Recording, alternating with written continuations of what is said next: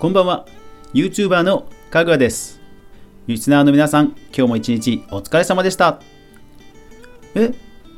トレンド見たかって ?Twitter の？うん。いやまだ見てない。え？芦名聖さん死んじゃったの？え？本当に？えー、仮面ライダー響きでむちゃくちゃ見てたのに。ね最近でもドラマですごい活躍してたじゃん。えー、マジか。お悔やみしますというしか、ね、できないけどいやちょっと整理できないわ気持ち。えー、本当に。うわーそうなんだ。まあでも今日月曜だからさあのいつもの音声配信メディア関連のニュース待っても行くけどいやーちょっと頑張って伝えるな。うん。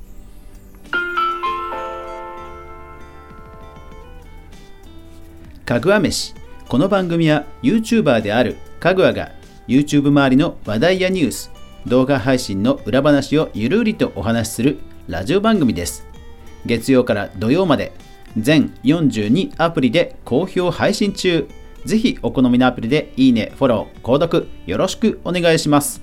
また、毎週土曜日は YouTube 関連のニュースまとめ、毎週月曜日は音声配信メディア関連のニュースまとめをお届けします。ぜひ情報収集に役立ててください。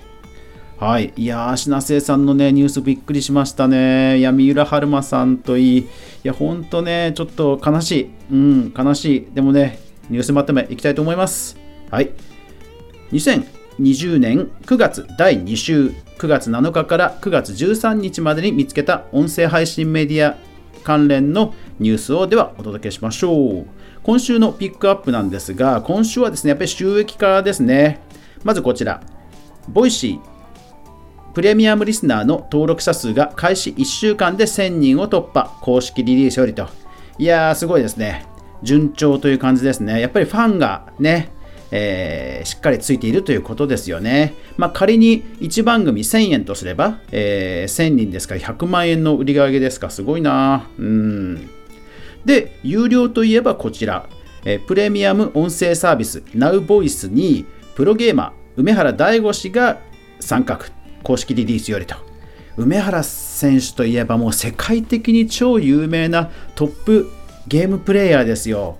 もう、いやー、だから NowVoice、本当そのビジネスマンやこういったアスリート以外の人、もうあの本当本気でね、招聘してますんで、料金的にはこっちの方がサブスクですからお得感があるのでいやーこれはねちょっとこの競争は注目したいですね。でその NowVoice を立ち上げた本田圭佑さんやっぱりね音声メディアにものすごく意識音声メディアをすごく意識されているようでこちら対談。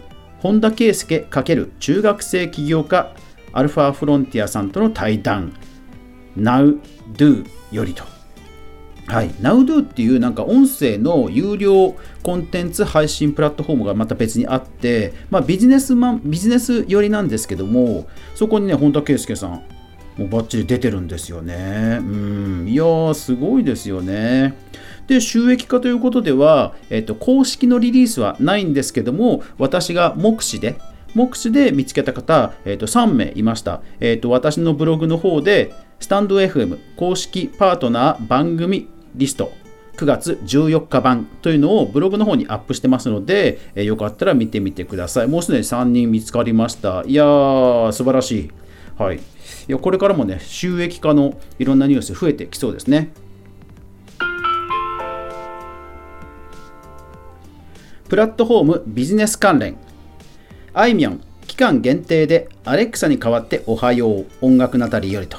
はい。Amazon エコーのね、あの、ボイスのスマートスピーカーであいみょんさんの声ですかいやー、これはいいですね。こういうキャンペーンはさすがというか、もうどんどんやってほしいですよね。お月見イベント1万スプーン山分けキャンペーン公式ツイスプーン公式ツイッターよりと。はい。えっと、お月見イベントが開催されていて、いわゆるアイコンですね。アイコンをなんかお月見アイコンをみんなで使ようみたいな、そういう盛り上がりのキャンペーンで、えー、プラットフォーム内コインのスプーンを1万山分けと。いやこういうなんかあのエンゲージメントの盛り上げは本当スプーンねうまいんですよね CM コンテストドミノピザハイレックアプリ公式よりとはい、こちらは今度あの前回、えーと、カラオケでの、えー、歌ってみたコラボの話をしましたが、レックさんが今度はですね、えー、ドミノピザの CM を作ろうみたいな、そういうあの企画ですね。いやー、やっぱりこの辺は、ウームがね、バックについているからか、企業案件、本当うまいですよね。だから、なんか、あの、聞く線、聞く線のリスナーが、なんか、レックは本当増えていきそうな気がしますね。こういうなんか、あの、有名、認知度の高いあのブランドやタレントさんや声優さんとかをどんどんどんどんあのコラボしていってるのでなんか聞く線のユーザーはねレックさん増えそうな気がします。アップルが、えー、 Oprah's Book Club シリーズを公開してポッドキャストの拡大を、えー、活用を拡大と。まあ、えっ、と有名シリーズにアップルが投資をしたっていうニュースですね。でポッドキャスト関連ではもう一つ。ポッドキャスト分析スタートアップの Chartable が2.4億円を調達と。あのいわゆる音楽配信だと、ポッドキャストとか Spotify とかいろんなこう音楽プラットフォームに配信するんですよね。でそういうのを横断的にあの分析できるツールの、まあ、会社がね、資金調達をしたと。えー、いやー、すごい。これはあと私のツイートですね、えー、そう。スタンド FM の拡散ツイートが急増していると。え有名インフルエンサーが登録したことがきっかけとみられますと。はい、えスタンド FM9 月2日、9月2日ぐらいからもうドドッとユーザーさんが増えて、えライブも結構重くなってるっていう話を聞いたので調べてみたら、え有名インフルエンサーが参画していたという話です。えー、ぜひ皆さんも調べてみてください。白菜ライブで、えラジオ広告をかけたイベントが本日スタート。はい、SNS 系の音声アプリもね、やっぱり賑わってますよね。あと、Spotify でトラブルです。えっと、Spotify でタブが上限に達していますというエラー。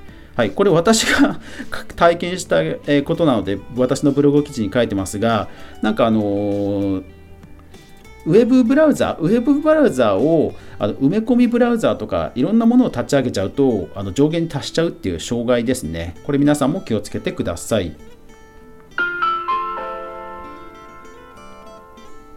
音声コンテンツ関係関連。えー、とまず、音声配信プラットフォームのヒマラヤなんですけども、FAQ の間違いページを発見しましたので、皆さんも気をつけてください。えー、と、ジャスラック登録の音源やフリー音源、あるいは自作音源であれば公開して構いませんと書いてありますが、これ多分音源という単語が間違ってます。あのジャスラックは音源、音のデータまでは管理していないので、えー、と音源を流しちゃったらこれ多分アウトです。皆さんご注意ください。えー、っと、トリンドル、エリーさんとトリンドル・レイナさんがフォートナイトをプレイする番組がテレ TBS ラジオで配信、えー、4gamer.net よりと。ラジオでね、ゲーム実況気になりますね。ラジオトークを応援してくださる方に特製キーホルダーをお送りしますと。ラジオトーク公式ブログよりと。えこちらはですね、要は投げ銭、投げ銭をしてくれた方にキーホルダーを送りますと。だから投げ銭をね、あの実際の通貨のようにして、まあ、ネットショッピングのようにするっていう感覚ですよね。これ面白いなと思ってピックアップしました。秋アニメ、おとこいウェブラジオ声優の伊藤健人さんと神尾慎一郎さんですかね。で、出演、配信決定、アニメイトタイムスよりと。えっと、こちらは声優さんの、えー特化した声のプラットフォームで音泉さんというところがあってここの、えー、秋アニメに関する特集があったのでピックアップしました。音泉さんもねあの声優さんの、えー、に特化したプラットフォームということではちょっとさあんまりノーマークだったので今後はどんどんチェックしていきます。では続けてデータ統計関連いきますね。CD やレコードは売れなくても今やストリーミングが音楽の全,、えー、全売上85%を占めるテッククランチジャパン。いやーもうストリーミング一強ですね、もうね。ただ全般としてはね、売り上げは多分低くなるんでしょうから、ね、あの、強いところがどんどん強くなるって流れなのかな。Spotify がトップ40入りアーティスト数増加をトップ4万3000の時代になったと表現ギガ人よりと。えーと、ストリーミングによっていろんな曲をね最新の曲をすぐに聴けるようになってヒット曲のサイクルがね短くなったっていうことを報じてます。でその結果そのトップ40に入る曲が要はね、居続けることが少なくなったのでトップ40に入る曲が増えたっていう話ですね。それがトップ4万3000っていうことです。ただそのトップ4万3000が多分むちゃくちゃあの稼ぐけどそれ以外はって話なのかもしれないですよね。あなたが愛用している音楽ストリーミングサービスはどれ？ネトラボ調査隊よりとはい、これやっぱりという感じなんですけど、Spotify と Apple Music の2強ですね。今、台湾で空前のポッドキャストブームが起きている、ここまで急激に増えたわけ、訪日ラオと。えー、私もこれ実際裏を取るべく調べてみましたが、確かにね、コロナからポッドキャストがね、あの来てるかんあの来てあの検索数や、えーと、トラフィック増えてる感じでした。うん、台湾はポッドキャストなんですかね。で、そのポッドキャストにソニーがビヨンセを発掘したソニーミュージック、次はポッドキャストにかけるブルームバーグよりとまあ、ソニーがね、ポッドキャストに投資したという記事です。